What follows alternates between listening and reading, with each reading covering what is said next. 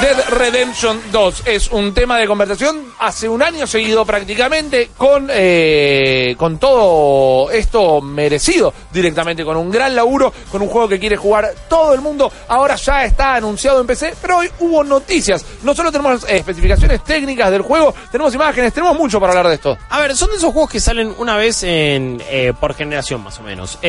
Son juegos que todo el mundo habla, prácticamente todo el mundo compra, quizás no gana tantos juegos del año, pero son momentos trascendentales. Red Dead Redemption 2 salió hace un año casi y fue un gran momento, eh, fue un hito en la industria de los videojuegos. Y ahora va a salir en PC, va a salir el 9 de noviembre Sí. en el Rockstar Games Launcher y también en la Epic Game Stores. Va a salir después en diciembre en Steam, todavía no sabemos a qué precio exactamente, pero lo que hoy se dio a conocer es especificaciones técnicas de la versión de PC y también el precio en pesos que va a tener la versión de Red Dead Redemption 2 en PC Lindo. en el Rockstar Games Launcher. Vamos a arrancar, por supuesto, por lo que quizás eh, a ustedes no es que menos les importe, pero es lo más técnico. Vamos a las especificaciones. Los requerimientos mínimos de Red Dead Redemption 2 hablan de un Windows 7 con Service Pack 1, hablan de un procesador i5 2500K o una AMD FX 6300. Una memoria RAM de 8 GB, bastante estándar hoy por hoy. Una Sí, tarjeta gráfica, una GTX 770 o una AMD Radeon R9280 un espacio en disco, la friolera de 150 gigas. Hagan lugar en el SSD para que cargue Borra rápido. todos los videos de tus hijos, Todo. desinstala el mes, La en foto de serio. la eso lo vas a ver vacaciones. siempre. Sí, olvídate, tu fotito del ahijado va a cambiar en el Google Drive porque vas a necesitar borrar absolutamente Y todo. en algún momento te va a quedar mal. Sí, obviamente. Eh, ojalá que no, pero puede pasar. Ojalá que no. Y después los requerimientos recomendados son mucho menos de lo que pensábamos, honestamente. Estamos hablando de un sistema operativo Windows 10 con la, con la actualización de abril de 2018, un procesador i7 4770K o un AMD Ryzen 5500X, 12 GB de memoria RAM. Y también tenemos una tarjeta gráfica GTX 1060 o una AMD Radeon RX 480 y de nuevo 150 GB de espacio en disco no me parece una locura en lo recomendado. Estamos hablando de placas que ya tuvieron dos o hasta tres iteraciones más, porque estamos hablando de, ok, te recomiendan una 1060. Sí. ¿Qué salió después? La 2060, moneda 2070, 2080. Después salió la Super 2060 y además está la 1660 Ti Sarasa. O sea, tenés tres placas más que esa. Por lo tanto, no parece una locura lo que pide. De ahí a que esté bien optimizado, es otro tema. Honestamente no lo podemos saber. El historial de Rockstar es bastante raro. Por Sí, un señor. lado hemos tenido GTA 4 que fue un desastre total. Después tuvimos Max Payne 3 que fue un muy lindo porteo. Yo lo he jugado en PC, se ve del mega carajo y funcionaba ahora en su momento. GTA 5 cuando salió en PC requería mucha máquina, pero por lo menos funcionaba mucho mejor eh, de mientras ahí vemos la review de IGN por algún motivo. Eh, ta- también funcionaba muy bien en, en PC GTA 5 y además me parece que hoy por hoy corre bastante bien. El online también funciona muy bien. Está lleno de hackers, eso se los aviso por la duda. Bueno. Pero funciona muy bien. Sin embargo, sigue pidiendo bastante. Sigue pidiendo una, un- una máquina importante. Honestamente, con eso, yo no les puedo garantizar que Red Dead Redemption 2 vaya a ser el juego mejor optimizado del mundo. Es, es lo que les tengo que avisar. Ahora, Ahora. ahora. Ahora. hermanos, Sí, señor. hermanas, que quieren ahorrar unos buenos burlacos. Bien. Yo les digo, bienvenidos a la iglesia del ahorro de Guillo. si van al Rockstar Games Launcher, Sí. hoy nos desarrollamos, hoy nos desayunamos. No te está- It's all right to put your hands together. Ahí Hay desarrollamos. gospel. Tenemos gospel acá. Ahí va. Loco. Yeah, I want to believe. Crean conmigo, hermanos. Bienvenidos. Oh, happy day. Eh, sí, porque si usted, aplauso. Ahí está. si ustedes se bajan al Rockstar Games Launch, hermanos, hermanas, se hacen una cuenta, ingresan en este mundo hermoso. Dios los quiere. Van a encontrar dos versiones. La versión Ultimate, la versión Special. la versión última y estamos hablando de 3.200 pesos. Señor, qué Un bien. montón de cosas. Qué A bien. la vez lo trasladamos a 60 dólares. Sale menos a, que a un dólar a 60. Sale menos de 60 dólares.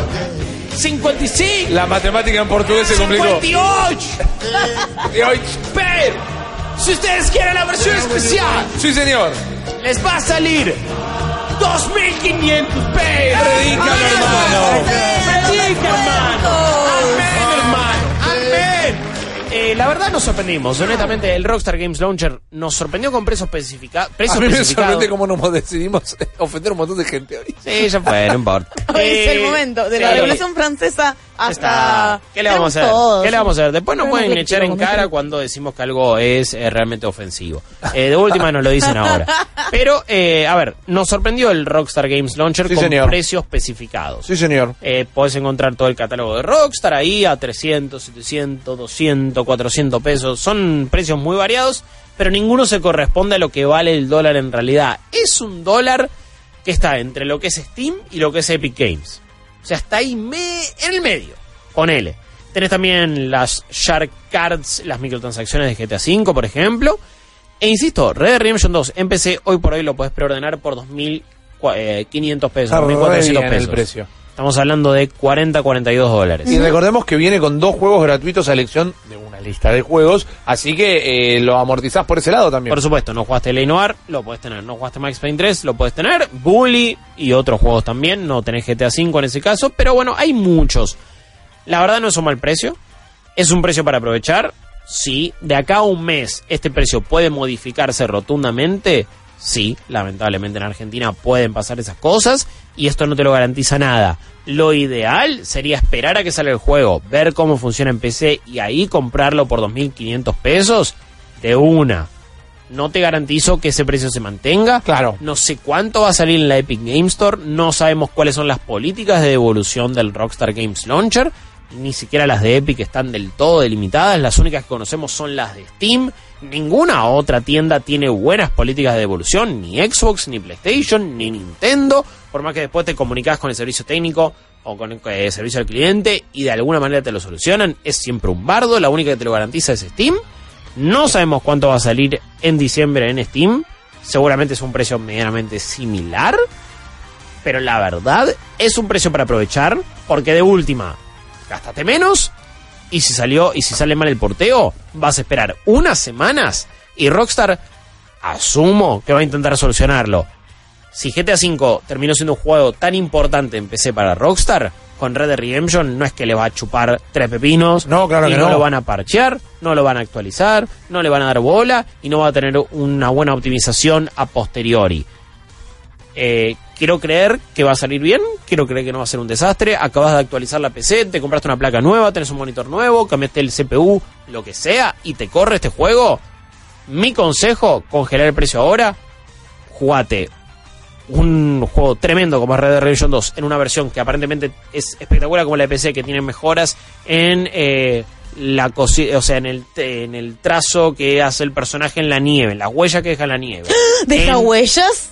Eh, ya está, comprada, Steph. me Perdón, Pero- en el link que está en la planilla, eh, que es una nota web, hay una galería de imágenes de este juego. Me olvidé decírtelo antes, te pido mil dis. En, en consolas había muchos efectos que se veían, pero la verdad que empecé van a brillar. Hay mejoras en la iluminación, en lo que es ambient occlusion, en las texturas del árbol, en las texturas del pelaje de los animales, en las texturas de los personajes. O sea, hay mejoras de todo tipo. Las imágenes que están en 4K son una bomba, honestamente.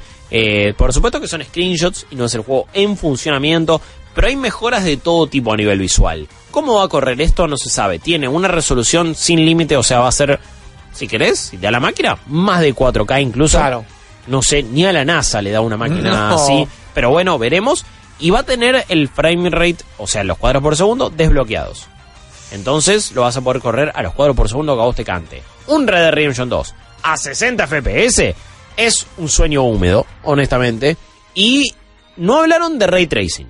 Eso es lo único que te digo. Eh, eh, si me dabas un Saint Denis con ray tracing, me iba o sea, me, me- me- bueno, iba a decir una guarangada. Pero la verdad es que Guillermo, por favor. Iba, iba a ser algo muy lindo. Saint Denis con Ray Tracing debería ser un escándalo. Debería Sí, estar prohibido. Debería estar en X videos, olvídate. Claro. O sea, posta que iba a ser algo muy obsceno. Pero bueno, lamentablemente no hablaron de soporte ray tracing por ahora. Me da la sensación que tendrían que reestructurar un montón de cosas si hubiera trazado mucho este tiempo de conversión. O sea que todas estas cosas, yo ya dije que no lo voy a comprar en... en- Empecé. F. Pero Guillo y todas estas cosas que me dice es como quiero quiero llevarlo al máximo y mira el Red Dead Redemption Para algo cambiaste la placa y tenés, eh, tenés el nitrógeno líquido ahí. ¿Qué te Hola. pasa, Buraco? Dios. De todo. Tenés ventilando todo ahí, tenés Antártida. Aprovechalo para algo. Dios que tiene la voz de Guillo Es el demonio. es el El demonio que te come la billetera. me parece perfecto demonio de Hay que exorcizar este estudio, por favor. Eh. el un cura. Fíjense si consiguen el que exorcizó la cancha de Racing. Mínimo Oh. una 10, 15 horas le vas a meter de nuevo. Después, Sí. si no lo terminaba, vemos. Pero van a ser 10, 15 lindas horas. bellas horas Sí, bellas, bellas horas. Y de última, hay que aprovechar a full el online, que es a lo que no le metí tanto en consolas. Sí, hice la campaña. por una cuestión de, de precisión termino disfrutando más en online en eh, computadora Ha mejorado de- mucho. Ha mejorado mucho. Le metieron esta cosa de los roles, tipo las clases.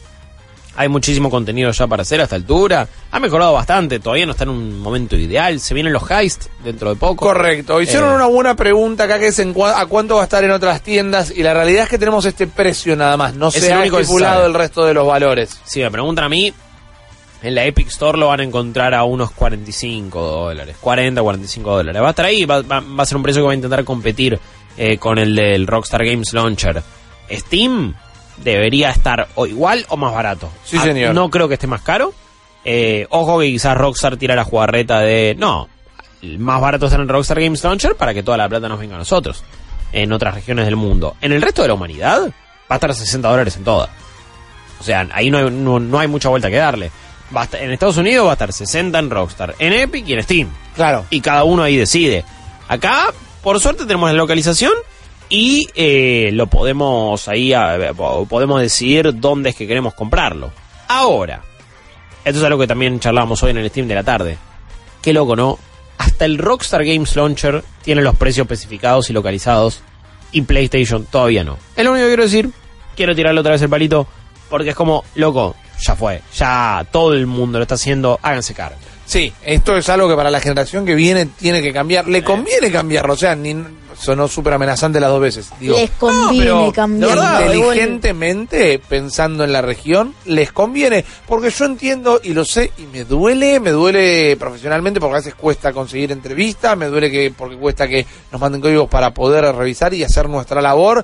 Pero sabemos que somos un poco el culo de la in- del mundo para la industria. Y sin embargo, Steam eh, lo ha hecho. eh, Microsoft, Nintendo, Microsoft, Nintendo Epic, están apostando Uplay. que PlayStation no sepa, estoy diciendo yo, pero también me hago cargo de lo que digo, que PlayStation no reconozca que este país se autodenomina nación PlayStation. Eh, Está perdiendo parece- una chance de marketing inclusive ahí. Totalmente, totalmente de acuerdo. Esa es lo que solemos eh, bautizar como la soberbia de PlayStation, porque al fin y al cabo no les importa. Por otro lado, hay algo que eh, dijo Maxi el otro día que me gustó mucho, lo van a poder escuchar en el Malditas News, que si no me equivoco, Malditos Games, perdón, en nuestro podcast de juegos, que ya debería haber salido, que también por eso tal vez hubo tantos despidos en eh, Sony, no por, che, los precios tan caros en Argentina, sé, che, ¿la podemos bajar con cancherear? Sí. Que tenemos los precios más altos, que en tales mercados no vamos a salir, que la consola va a estar a tanta plata. Nos podemos calmar un poco que no somos nadie y quieren cambiarlo por ese lado. Vale aclarar también, hoy se ha retirado, pero lo anunció él y se retiró uno de los más grandes encargados de Xbox también. Así que se nota que mucha gente está terminando su, su carrera. El vicepresidente de... Digamos, el segundo al mando de... Uy, estoy malísimo con los nombres, ayúdame, de Phil Spencer. Ah, que que ok, está saliendo Iglesias, si no me equivoco, es el apellido, Jr. pero ahora te busco mira. el nombre. Está bien, Eh, tranca, pero él anunció, se retiró directamente. Están habiendo cambios porque mucha gente está llegando al tope de su carrera. Sombrerito Sí. de aluminio acá, ¿eh? Dale, tíralo. Tenemos mucha gente que se va, mucha gente que es despedida misteriosamente, Sí. etcétera, etcétera, etcétera. Y más allá de que nosotros tenemos ahora un ambiente económico un tanto inestable, Sí. lo cual estamos acostumbrados, me da la sensación esta gente está sa- viendo algo que nosotros no sabemos de la industria. A ver, es muy probable. Déjame hacer un paréntesis. Ibarra, no Iglesias. Mike Ibarra es eh, el segundo Ah, al mando de Xbox sí, que sí, se sí, sí, retiró. sí, sí, sí. Era latino el nombre, pero me lo confundí. Volviendo a estudios con Steph. Que ven cosas que, que son como siempre decimos en la oficinita de Men in Black, que tienen tecnología del futuro y van decidiendo cuando la largan. Eso pasa. ¿Por qué están, digamos, si queremos decirlo así, huyendo del barco? No lo sé. Queremos a modo de hacer un programa entretenido, ser apenas alarmista y decir no confían tanto en La nueva tecnología. nueva tecnología, no piensan que va a tener el impacto y están buscando la uno en otro lado. No sé, ¿eh? estoy revoleando al techo directamente. Parece que realmente el gaming mobile tipo celular va a tomar el mundo. Piensan que quizás con el quilombo entre China y Estados Unidos va a ser muy difícil producir consolas y es mejor buscarse otro laburo antes de que eh, le vaya mal a donde estás vos. O eran los contactos No directos de gente de gente encargada de lo comercial en China. Entonces, si ellos no pueden negociar más con China, ¿a dónde? A ver, como presidentes en sendos puestos tiene sentido, pero tampoco creo que la, el, el día a día de ese trabajo lo hicieran ellos. No sé cuál es el día a día de ese trabajo. Sería la primera pregunta que le haría a algún presidente de una compañía si lo pudiera entrevistar algún día. Si me hablas con chino. bueno, no esa la pregunta específicamente, pero va por ahí. Eh, así que puede ser. Tengamos en cuenta que también cuando pasan estos cambios, estos movimientos tectónicos en la industria, muchas empresas se tientan entre ellas. Che, Ibarra, ¿no querés elaborar eh, Eh. con PlayStation ahora? Che, ¿no? Así. Va- me me con Google. Exactamente, o sea... a ver, Google está hecho de eh, ex eh, gente de PlayStation. Total. Como, eh, o sea, Phil Harrison ha sabido estar, si no me equivoco, en PlayStation. ¿Había estado con Xbox? Ya a esta altura ni me acuerdo. Pero bueno, con alguna de las dos había estado. Y Jay Raymond, ex Electronic Arts y ex Ubisoft. Que dirige todo el contenido first party de Stadia, del que todavía no sabemos nada necesariamente. Eh, Microsoft, perdón, Harrison. Phil Harrison había estado en Microsoft. Entonces sí. Y eh, en los gente- Beatles, ¿no? eh, claro, era George, supuesto. era el hermano, el hermano mayor. claro, sí, sí, sí. Eh, Phil Harrison era el quinto Beatle. Claro. Eh, y en- a ver, es gente que va rotando de, de, de laburo en laburo. Es, es muy loco que todavía no se anunció nada del. de- o sea, no se anunció el reemplazo de John Layden, no se sabe qué va a hacer. No, eh, pasó una semana de esa noticia y todavía no sabemos nada. Yo quizás en este programa vivimos mucho de, en este país vivimos mucho de los programas de chimentos. Pasó una semana y nadie dijo nada. Algo mal tiene que haber salido. O sea, la salida debe haber sido con bronca, algo tiene que haber sexual. pasado. Eh, bueno, andás a ver. Rocío Guirado Díaz. Esperemos, esperemos, esperemos que no por ellos. Pero bueno, ahí lo tienen. Esa es la información de Red Dead Redemption del día de la fecha. Eh, para cambiar a penitas, para pegar un volantazo para otro juego que es gratuito y ya lo pueden conseguir. Steph, metemos rapidito la experiencia de Ubisoft. Rápidamente, Ubisoft dijo, bueno, vamos a hacer algo lindo y hermoso y educativo para los chicos. Ya sabemos que están tirando todo este modo museo para que los chicos sepan y aprendan historia, chicos y grandes, eh, obviamente. Y ahora van a meter Rabbits Coding, que va a ser una manera de enseñar de forma lenta, de forma muy amigable a los chicos a codear. La, a codear claramente, bueno, a programar, a desarrollar lenguajes de, eh, de desarrollo bastante básicos, como para que vayan teniendo un par de puntas después para cuando quieran desarrollar sus carreras. Lo que es muy interesante es que estos queridos personajitos se meten en la Estación Espacial Internacional y rompen absolutamente todo. Bien. Y para arreglarlo, porque bueno, después de todo hay que romper esa estación espacial, tenés que empezar a hacer diferentes pasos que te enseñan diferentes tipos de códigos para estabilizar todos los sistemas. Ok. Está diseñado para chicos a partir de 7 para arriba y tiene 32 niveles. Yo califico como un chico de 7 para arriba. Para arriba sí. Ok, bien, bien. Está bien. Porque tengo un montón de ganas de probarlo. Realmente es algo gratuito, tienen que bajarlo de Uplay nomás. A mí me encanta, a ver, hay muchas cosas del japonés que yo empecé a aprender con juegos RPG, que era Learn Hiragana, y era un RPG que ibas derrotando los hiraganas. Me encanta, imagínate saber programar con los rabbits, de, aunque sea lo, lo básico, por lo menos para entenderlo. Y es un lenguaje más, está buenísimo. Eso es otra cosa que me debo. Es ahí está, una cosa que me encantaría hacer. eh, Tal vez, espero que, bueno, ya está pasando en muy poquitos lugares, pero está pasando. Esto tiene que pasar a ser una materia en la escuela. Como te enseñan inglés, te tienen que enseñar a programar de primer grado. Sin Eh, duda, directamente. olvidate, es algo, Segundo. eh, es algo clave. Tiene que ser una materia más. Hoy por hoy es un lenguaje que habla todo el mundo. Historia, lengua, matemática, geografía. Programación. A mí en computación me enseñaron a hacer animaciones en Flash. Bueno, sí, sí, yo, yo, yo en un momento tuve Flash al pedísimo total. Bueno, ni hablar de cuando te enseñaban a hacer Word, eh, Excel, y era como... Sí, man, ya Una celda la unidad mínima de, de Excel. sé craquear el FIFA 99, no me Claro, tires papo. Word y Excel. ¿Con quién estás hablando? Sí, pero digo, a ver, Papito, craquea el counter. Sí, éramos todas personas que ya eh, estábamos en contacto con tecnología y era realmente necesario que te enseñen Word, boludeces gigantes. Eh, sí, programación a full. Recién en quinto año me dieron algunos lenguajes de programación. Mirá. Pero era más teórico que práctico encima, lo cual era rarísimo. Y vos decís, no me acuerdo Bueno, absolutamente pero nada. lo tuviste, mango. Por lo menos lo tuve, por lo menos lo tuve, sí, obvio. Cuando yo terminé la secundaria, o sea, no, no, no, no era algo que formaba parte del mundo todavía. No, no, ni hablar. Y después a nivel gamificado, digo, hay, hay, hay algunos Rusia lo- la Unión Soviética todavía, para Bueno, bueno, Ah, bueno. sí, no, no, estaba, estaba todo en, en blanco y negro, se veía Estaba todo. en blanco y La negro. vida. No había Sí. colores. Eh, recién, eh, a ver, digo, hay algunos juegos que juegan con esta cosa de, del lenguaje de programación. Baba ECU es una especie de lenguaje de programación llevado al mundo de los puzzles.